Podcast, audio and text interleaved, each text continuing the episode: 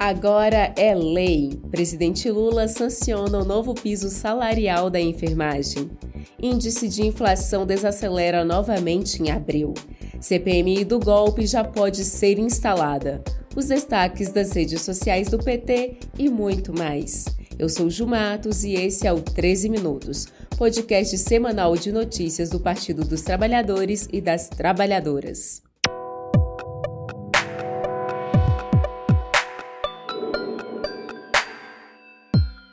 Sexta-feira, 28 de abril de 2023. Estou usando um macacão vermelho e uma camiseta preta por baixo.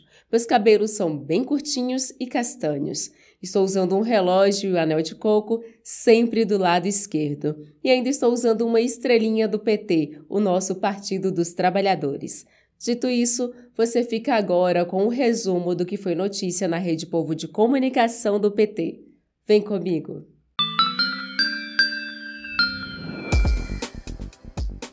E a gente começa esse 13 minutos falando sobre a viagem do presidente Lula, que marcou a retomada da diplomacia entre o Brasil e a Europa. Ao todo, foram assinados 13 acordos bilaterais com Portugal e seis com a Espanha, incluindo memorandos de entendimento entre as agências espaciais do Brasil e de Portugal, as agências de cinema dos dois países para coprodução audiovisual, o acordo sobre o reconhecimento das carteiras de motorista para que os brasileiros possam dirigir em Portugal e vice-versa. Já os acordos entre Brasil e Espanha fortalecem a produção e os empregos no país. É o Brasil que se consolida cada vez mais no cenário internacional de onde nunca deveria ter saído. E na segunda-feira, dia 24, a senadora Tereza Leitão, do PT de Pernambuco, que é presidente da subcomissão do novo ensino médio, falou em entrevista para o jornal PT Brasil sobre a atuação da subcomissão que vai reunir sociedade civil, estudantes e profissionais da área de educação. Esse mês de junho e julho nós vamos ouvir todas as entidades, serão sete audiências públicas, a comissão já está formada e vamos concluir o trabalho até o mês de agosto. Na terça-feira, a deputada federal Ana Paula Lima, do PT de Santa Catarina, falou com Amanda Guerra, no jornal PT Brasil, sobre como foi a articulação do presidente Lula para agilizar a aprovação da lei em benefício dos enfermeiros, sancionada na quinta-feira desta semana. O projeto, aprovado pelo Congresso Nacional, definiu como salário mínimo inicial para os enfermeiros o valor de R$ 4.750 a ser pago nacionalmente pelos serviços de saúde tanto públicos e privados. O presidente Lula chamou os representantes da categoria, os, os, parlamentares, deputados, deputadas, o Senado Federal, para assinar esse PLN que nós estaremos apreciando uhum. e votando no dia da manhã, que é a reunião do Congresso Nacional. Primeiro na comissão mista, com esses recursos já alocados pelo governo federal, na ordem de 7,3 milhões, bilhões, desculpe, e que vai, graças a Deus, votando amanhã a, a enfermagem já pode receber esses recursos no mês de maio. E a quarta-feira foi de climão no plenário da Câmara dos Deputados. A deputada federal e presidenta do PT, Gleisi Hoffmann, rebateu uma fala do deputado Eduardo Bolsonaro, que havia feito uma declaração difamatória ao partido. Vamos ouvir algumas verdades ditas pela presidenta que viralizaram nas redes sociais e nos principais veículos de comunicação do país. Não posso ouvir o que esse deputado acabou de falar sem questioná-lo. Primeiro, ele que lave a boca para falar do PT. Quadrilha a família dele, que tem que explicar as joias que vieram do exterior.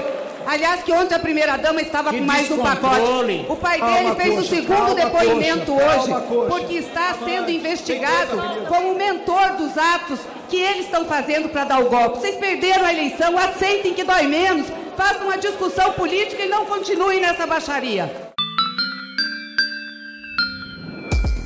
E ainda na quarta-feira, o presidente do Senado, Rodrigo Pacheco, leu o requerimento de abertura da Comissão Parlamentar Mista de Inquérito. Com isso, a CPMI dos atos terroristas de 8 de janeiro já pode ser instalada. O deputado federal e vice-líder do governo na Câmara, Rubens Pereira Júnior, falou como será a atuação dos parlamentares que compõem a base do governo no Congresso. Nós queremos investigar quem praticou aqueles atos, quem planejou aqueles atos e quem financiou aqueles atos. Se alguém cometeu erro de ação ou de omissão, nós vamos exigir a responsabilidade. Nós somos da, daqueles que defendem que a lei é para todos. O requerimento da CPI até vai ser lido. Ela deve ser instalada na próxima semana. O governo não teme, pelo contrário, que é uma ampla e restrita investigação. E nós vamos ajudar a fazer isso.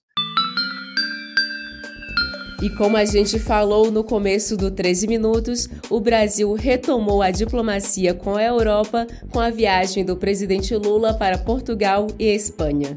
Na quinta-feira, a deputada federal Denise Pessoa repercutiu a viagem da comitiva brasileira e os acordos firmados entre os dois países. Juntos, eles a, a, celebraram 13 acordos bilaterais em diversas áreas, como cultura, saúde, transporte, direitos humanos, turismo, ciência, né, entre outros. E o presidente português acabou anunciando um investimento de 32 bilhões de reais.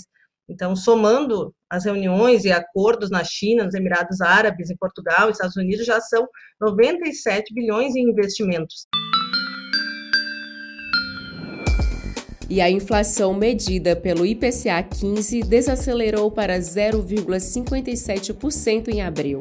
Em audiência na Comissão de Assuntos Econômicos do Senado Federal, o presidente do Banco Central, Roberto Campos Neto, foi questionado sobre a insistente manutenção da taxa de juros em 13,75%. A repórter da Rádio PT, Thaisa Vitória, traz mais informações. Os juros altos beneficiam apenas os rentistas e prejudicam milhões de famílias brasileiras, especialmente as mais pobres. Para o líder do PT no Senado, Fabiano Contarato, ao manter a Selic em 13,75%, o Banco Central não cumpre o objetivo da Lei de Autonomia, que determina o fomento ao pleno emprego. O que tem sido feito para que os bancos, as grandes instituições financeiras, também contribuam proporcionalmente ao seu tamanho e aos seus lucros no controle inflacionário do país? O que o Banco Central está vendo que o mundo não está vendo para estabelecer essa taxa Selic de 13,75?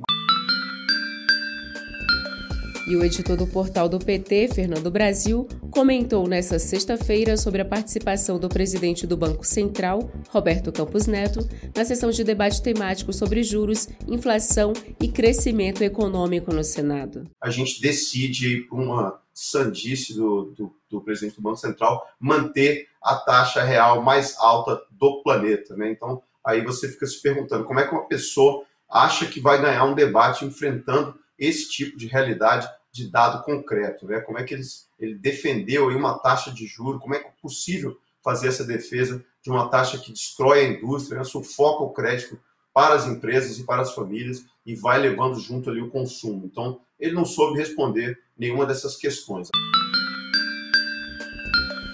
E o presidente Lula assinou nesta sexta-feira a homologação de seis territórios indígenas nos estados do Acre, Alagoas, Amazonas, Ceará, Goiás e Rio Grande do Sul. A homologação é a última fase para que um território indígena seja reconhecido. A solenidade de assinatura aconteceu no acampamento Terra Livre, em Brasília, onde milhares de indígenas de diferentes estados se reuniram esta semana. E ainda nesta sexta-feira, o presidente Lula sancionou o projeto de lei que reajusta em 9% os salários dos servidores públicos federais civis, incluindo aposentados e pensionistas. Não tem saída. A gente tem que melhorar o salário das pessoas para a gente poder ter as pessoas de mais qualidade sim. Então eu quero que vocês saibam que enquanto eu estiver no governo, até o dia 31 de dezembro de 2026, o funcionário público brasileiro será tratado com respeito, com decência, com dignidade. E no feriado do Dia do Trabalhador acontece em São Paulo, no Vale do Anhangabaú, o ato unificado de 1 de maio. Esta é a principal atividade em comemoração ao Dia do Trabalhador organizado pelas centrais sindicais. A vice-presidenta da CUT Nacional, Juvândia Moreira, falou nesta sexta-feira sobre a programação que deve ter a presença do presidente Lula. O ato começa às 10 horas da manhã com toda uma programação de, de, né, de diálogo, de fala, de colocação das pautas, né, das nossas pautas. E aqui, esse ato vai acontecer em todo o Brasil, mas aqui em São Paulo é o ato principal, é o ato nacional, digamos assim, onde estão as, todas as centrais sindicais, onde estão os movimentos sociais, porque é um ato em que a classe trabalhadora toda se junta para né, discutir, debater nossa pauta, nossas ações, enfim, e a gente tem também uma programação cultural, que acontece né, assim que encerra o ato político. Agora vamos saber da Duda Merini, gestora de redes sociais do PT, quais foram as nossas publicações mais curtidas, comentadas e compartilhadas da semana.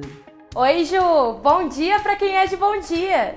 Bom dia! Quero que esse dia seja para você muito mais que felicidade que tem as cores do sucesso. As tias do Zap seguem intactas no topo das postagens mais curtidas da semana. Um abraço para todas que acompanham 13 Minutos. A Victoria comentou em nosso Instagram. Um ótimo vídeo para compartilhar no grupo do condomínio. Fica a ideia aí, Victoria! E enquanto a Dilma está arrasando na China como presidenta do Banco dos BRICS, o presidente Lula chegou em Portugal ao som de olê, olê, olê, olá. Lula. Confere.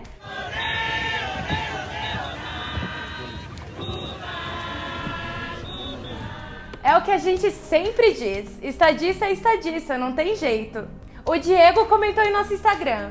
Af, toda hora e a todo momento fazendo L, não aguento mais. A mão chega a ficar cansada, Diego, mas continuamos aí na função.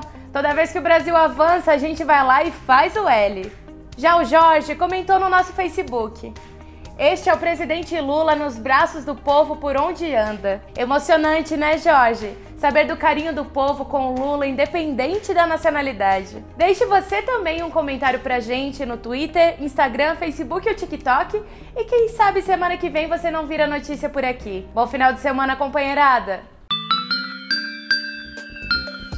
E esse foi mais um 13 Minutos com os destaques dos últimos dias na Rede Povo de Comunicação do PT. Se você ainda não segue o 13 Minutos no seu aplicativo, clica aí no botão seguir para você não perder nenhum episódio. E se você gostou, pode deixar 5 estrelas na avaliação. Afinal, a gente ama estrelas. E faz como a Beth de Brasília e deixa um comentário para a gente lá no YouTube. No episódio da semana passada, ela escreveu assim. Oiê! Assistindo atrasada porque também tô acompanhando Lula em Lisboa. Tudo de melhor para vocês. Bem, se foi para assistir o Lula em Lisboa, então a gente perdoa, Beth. Espero que você tenha nos acompanhado hoje no horário às 9 horas da manhã no YouTube. Um grande abraço para você. Eu me despeço desejando um ótimo final de semana a todas, todos e todes. Deixo vocês em boa companhia com Chico Buarque. A gente se encontra no próximo 13 minutos. Tchau! Hoje, porém, nesta tarde de celebração, reconforta-me lembrar que o ex-presidente teve a rara fineza de não sujar o diploma do meu primo Camões, deixando seu espaço em branco para a assinatura do nosso presidente Lula. Receba este prêmio menos como uma honraria pessoal e mais como um desagravo a tantos autores e artistas brasileiros humilhados ofendidos nesses últimos anos de estupidez e obscurantismo.